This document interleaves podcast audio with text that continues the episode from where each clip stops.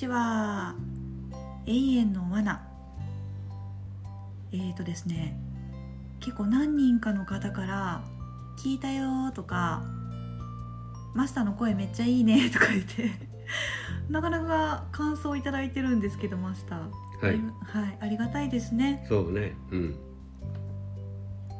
すごくありがたい、うん。というわけでこれからも着々と発信していこうと思います、うん。というわけでマスター今回は何でしょうか？お題。えー、全ては偶然から始まるっていうテーマで話してみようかなと思うんだけど。全ては偶然から始まる。うん。いいですね。私偶然って言葉好きです。あそうなの。なんか必然よりもうん。なんか偶然の方がなんかはい心地いい感じがします。そうだよね。なんとなくこう未知のものに対する、うん。なんて言うんだろう。ロマンとでも言おうか、うん。ファンタジーと言おうか、うんうん。あるような気がする。うん。でもこの話を進めていくと多分またバナナがズキッうさと言って 立って帰れないかもしれないけど。マジっすかいいんでしょうか？いやいいやじゃああの119番の通報を。はい。お願いしますその時は。えーと俺ねまあいろいろ考えたり、まあ、仕事上まあ人間関係とか、うんまあ、仕事はどうしていこうかとかうん。うんまあ本当にいろいろ考えてきたわけだけどその時にいろいろふっと思ったのは偶然がとても多いなと。うんよくよく考えてみると例えば今俺とバナナはまあ12年ぐらいの付き合いになるけどはい。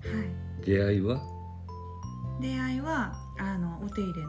うん、つまり偶然だよな。これ必然ではないはず。はいめちゃめちゃ偶然。バナナという人に俺は出会うだろうとかうん。こういうことを予測して、えー必然として出会ったわけではない、そうですね。マスターみたいな人とかマスターの奥さん、うん、男さんみたいな人と出会うなんて想像もしてないですね。そうだよね。はい。でそれでまあちょっとこう我々の、えー祖先まで、はい。えー遡って考えてみると俺の知り得た範囲では、えー例えば地球に水がある。地球上にの4分の3は、まあえー水が占めていると言われていてその水はどこから来たかというと多分、えー多分というか隕石がボコボコ昔は大昔うん。えー40億年ぐらい前にぶつかっていってそその隕石の中の水がだんだんと、まあ、地球に溜まっていったそれからアミノ酸が隕石で運ばれて結局それが生命の元になったりとかということを、まあ、こう知った。そうするとまず物これは物と物との出会いだけどうん。これも偶然。そうですえねーね、そしてまあすずーっとす時が過ぎて、えー恐竜が、えー地球上のおまあ支配者みたいな形で、えー繁栄した時に隕石がまたフロリダの沖かなんかに落ちて、うん。えーこれが6,000万年ぐらい前かな。うんうん。落ちてまあ恐竜だけでなくほとんどの、まあ、生物90%以上が絶滅したと。うん。これも出会い。うん。そして、えー我々は、えーいろんな変化の中に出会いダーウィンの言う適者生存および突然変異によって、えー今があるわけだ。ダーウィンの進化論ね。そう進化論ね。まあそれだけじゃなくて、まあ、後々うん。遺伝子の変化突然変異によって、えー適者生存していったっていうことらしいんだけども、うんそうすると、えーいろいろいろなものが本質というかな元をたどっていくと全部出会いうんで人とのひ人も出会いうん。恋愛も出会いうん。それも全てが偶然。そうですね。ね。そういう中で、えー我々がふそういうその不偶然という不条理の中で、うん。生きてきたうん。ここまで。うん。でこの今コロナで大変なんだけどこのコロナとの出会いも偶然。うんでちょっと難しい内容になってしまうかもしれないけど中にはこれ偶然じゃないっていう人もいる必然だっていう人もいる。あこれはアメリカの一部なんかにインテリジェントデザインというふうあにつまり言っててうん。そうお偉大な誰かが、うん。えー宇宙の始まりから我々の現在までをデザインしているという一部いるんよ。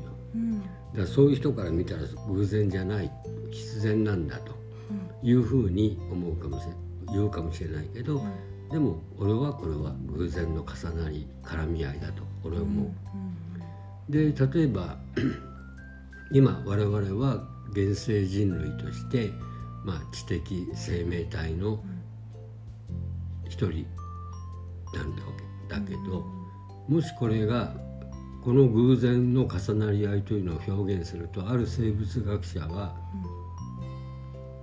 柱時計でも何でもいいんだけど大きめの時計でもいいし、それを全部部品をバラバラにして、箱に入れてガラガラガラガラ振りますと、そしてその結果元の完成形に戻る。っていうぐらいの偶然が重なったと。奇跡そうもうほとんど奇跡と言っていいぐらいの偶然の重なり合いって表現してる。うんで俺なるほどなと思った。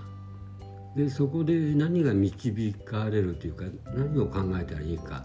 それは人様々でこのじゃあお今我々が生きてるっていうことはどう捉えるか。うん。これはでも様々。うん。でそう考えるとなんかなんていうのかな。偶然ばっかりでできてしで将来どうなんのってバナナ考えたことない？不安に駆られるとか？ありますね。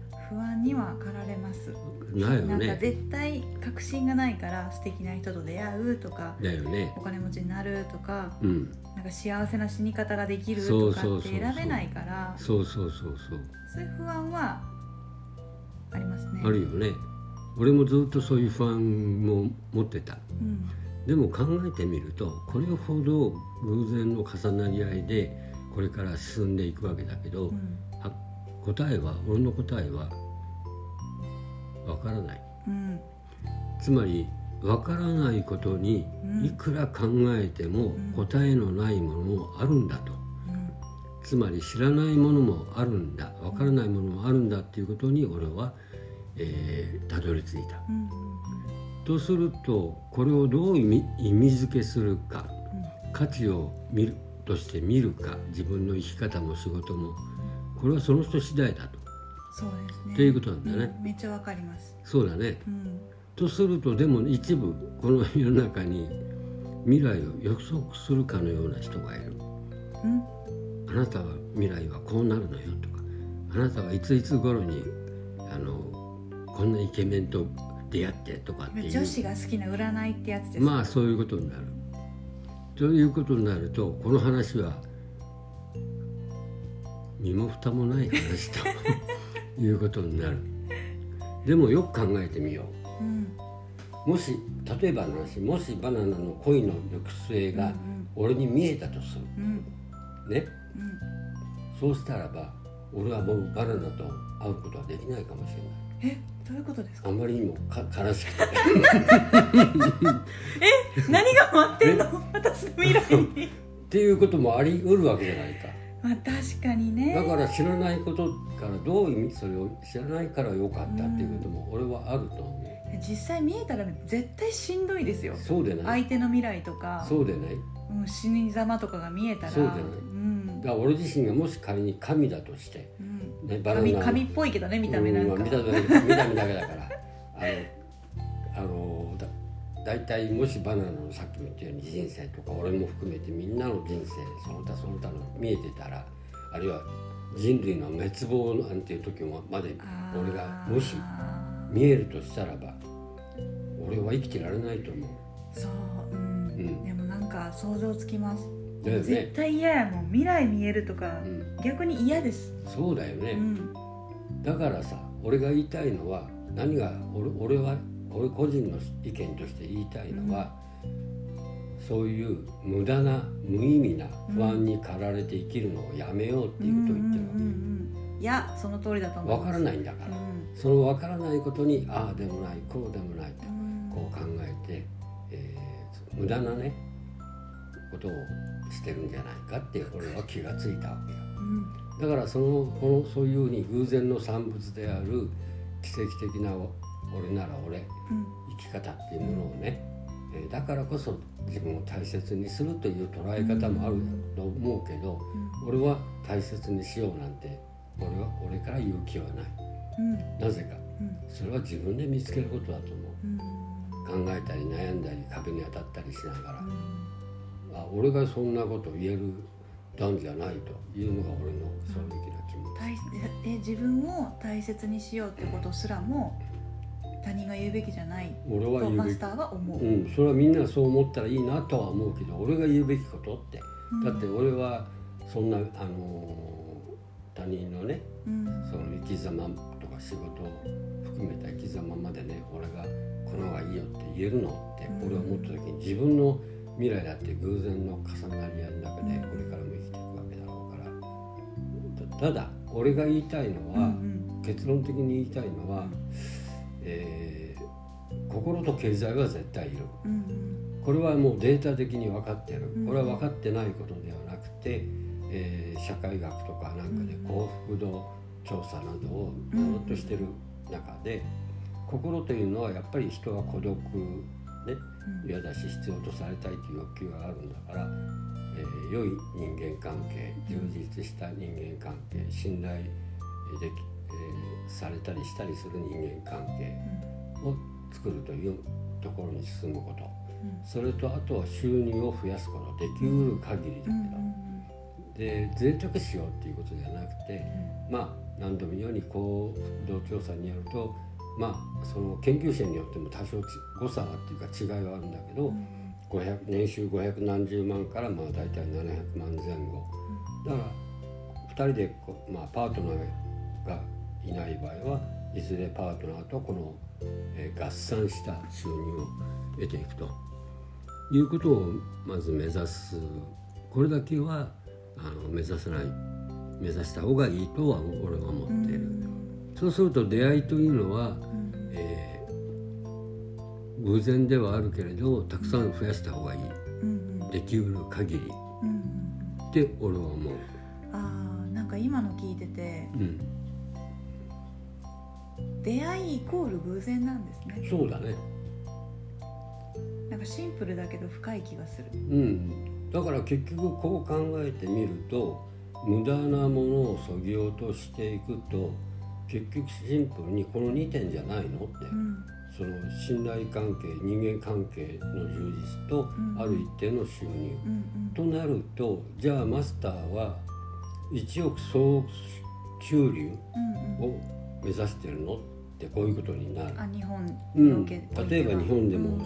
世界でも。うんで俺なぜそうい思ったかというとうん。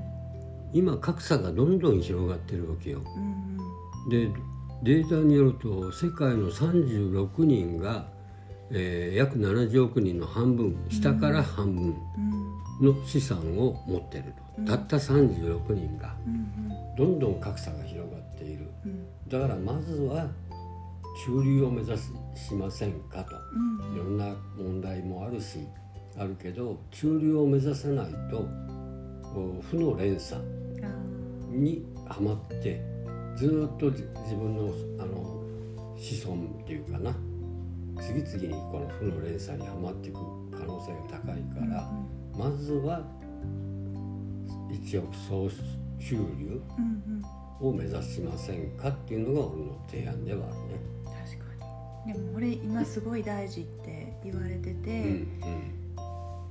こうマスターこの前ちょうど言いましたよね。楽観の罠。うんうんうん。うん楽観の罠の時に、うん。やっぱりこう自分は大丈夫だろうとか、うんそういうのはダメだよみたいな話をしてくれたと思うんですけど、まさになんか意外に日本って貧困層が多い。っていうのがうん。結構テーマになってて、うん。今本とかも出てるらしいです、うん。なんかうん。収入？うん。年収100万以下のうん人たちがうん。普通にワンワンいる。でその人たちの生き方。うん。段ボールは分かりやすいけど、うん。それ以外にも見えない貧困層、それがクローズアップされているよっていうのはうん。すごい聞きました結構。そうだよね。テレビとかでも、だからそういう声なき人たち。うん。声出せない人たちがまあ確かにあの社会的なね整備っていうのがまだまだされてないんで大変だしわかる。俺もだからすごいそこはよくわかるけど、うん、やっぱりできる限りあの中流を目指す。まずは、そしてその中流が、まあ、自分もしくは次の世代かその次かわからんけどいけたら、えーそこからねまた夢に向かってと。うん。いうことでいいんだろうと思うしだから夢を否定しているわけではないけど夢が幻想になってはいけないなとは思ってうんる、でそこで俺はそこんな風に今は考えてる、うん夢が幻想になってはいけない、うん、夢が幻想になる。だからあの例えば妄想とか夢とかってやっぱりロマンだし無駄のようで、まあ、もっとかっこよければファンタジーうんでそのような無駄なものもあると思うしそれがまた人にとって必要なものであるのは分かってるけど、ん。さっきも言ったようにこのコロナの時期でもあり、うん、格差がどんどん開き今バナナも言ったように負の連鎖が続続くような時代だからこそまずは、えーそこに行ってうん。身も蓋もない、えーえー話ではあるからけどもそこを目指すべきかなとは思ってる。なるほど。うん。今回のテーマで言うと、うん。偶然というのは出会いうん。であり、うん。出会いを価値づけることで、うん。自分のうん。人生とか、うん。人間関係の充実、うん。そして偶然うん。という出会いをうん。価値づけることで、うん。収入にもついないがってくるよう言うにまとめを実にうまいまとめをする。その通りだと俺は思う。ん、私もすごくそう思いました聞いてう。て、だからこれが大事なんだなっていう、うん。ただ偶然を深く見るとそういうことですかね、うん。マスターが言いたいこと、まあ、深く見るっていうか俺はシンプルにしたいから学んできたんだけど。結局簡単にはああでもない。例えば人にどう思われるかが強かったり同調圧力に負けたりとか、うんうんそんなようなんで無駄な時間やエネルギーや、うん。うん、をす使ってしまうんではなくてシンプルにこの2つをめ目指していけばいいんじゃないか、ね。どこまでいくか分からんけど、うん。なんか今回のこの話はこれから話すことの大前提みたいな気がしますね。またまたいいことをつなぎの、ね、一個一個ずつこうじゃあじゃあね人からどう思われるっていうのをそうそうそう。マスターいつも言ってるんですけど、はい。それはまたね聞けたりね、まあするので、まあとりあえず今日はこんな話で、え次はまあえ恋愛の方に。おまあ恋愛だって同じようなもので負の連鎖に入ったり、あこれそれこそ罠ですね。そうそうそう。一番罠がかけやすいジャンル。そう。だからあの恋愛についてね、はい。ちょっと話してみようかな。あじゃあよろしくお願いします、